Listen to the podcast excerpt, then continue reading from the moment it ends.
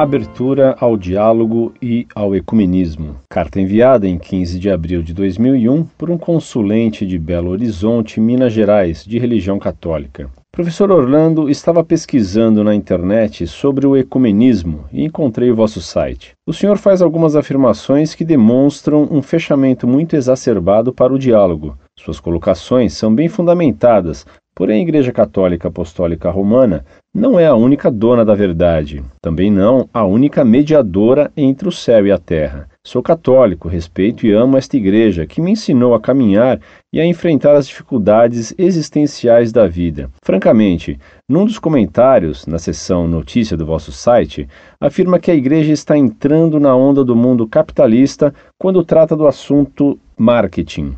Respeito todas as opiniões, desde que elas sejam mediante o diálogo. Graças a Deus, a teologia se mostra aberta para o diálogo e, num futuro próximo, teremos novos presbíteros e agentes de pastorais para dialogar com o mundo e com as diferenças. A unidade se dá na diversidade. Não podemos fazer do Espírito Santo um dom e um capricho pessoal de uniformidade. Fica aqui o meu respeito e a estima. Apenas expressei o meu ponto de vista e aquilo que acredito. Abraços.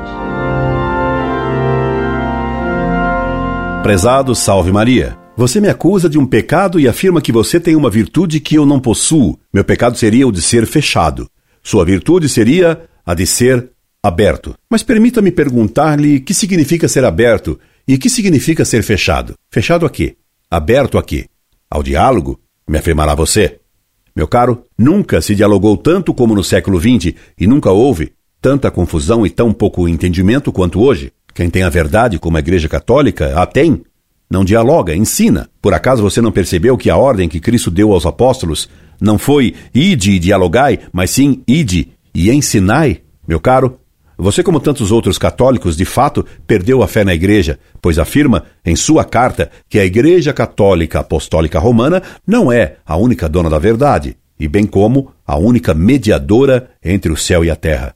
Meu caro, isso é heresia. Como pode você rezar o credo na missa dizendo creio na Igreja una, católica e apostólica? Só a Igreja Católica possui a verdade revelada. Só a Pedro e a seus sucessores, os papas, Cristo confiou o depósito da fé.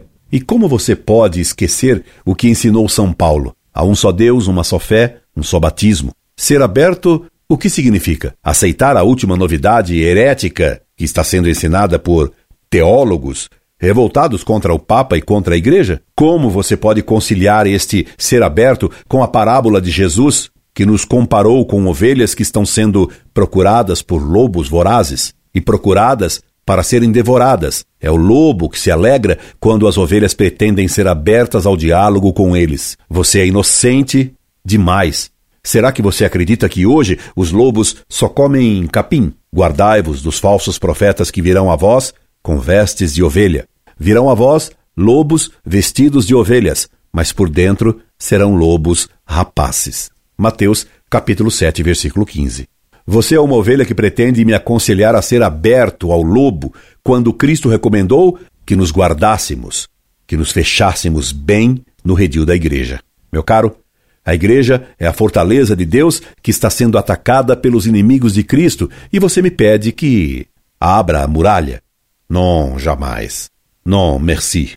Deus me livre de abrir brechas em sua muralha. Diálogo, diálogo, diálogo quando não se acredita possuir a verdade, quando se julga que ninguém possui a verdade, e mesmo que não existe a verdade, equivale a dialogar como loucos no pátio do hospício, onde todos falam e ninguém se entende. E aliás, é o que acontece nas reuniões carismáticas, onde muitos pretendem ter o dom de línguas e onde não se encontra o dom da sabedoria.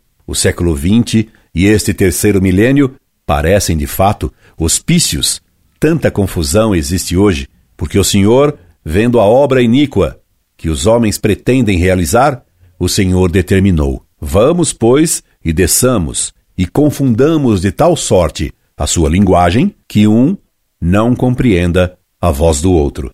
Gênesis, capítulo 11, versículo 7. Meu caro, os homens somente se entendem se têm a mesma linguagem, a mesma fé. Por isto, espero que você me tenha entendido e que possamos, de fato, conversar por usarmos a mesma língua da Igreja Católica Apostólica Romana, que é a única verdadeira Igreja de Cristo e que tem o monopólio da verdade revelada por Deus. Incorde Jesus Semper, Orlando Fedeli.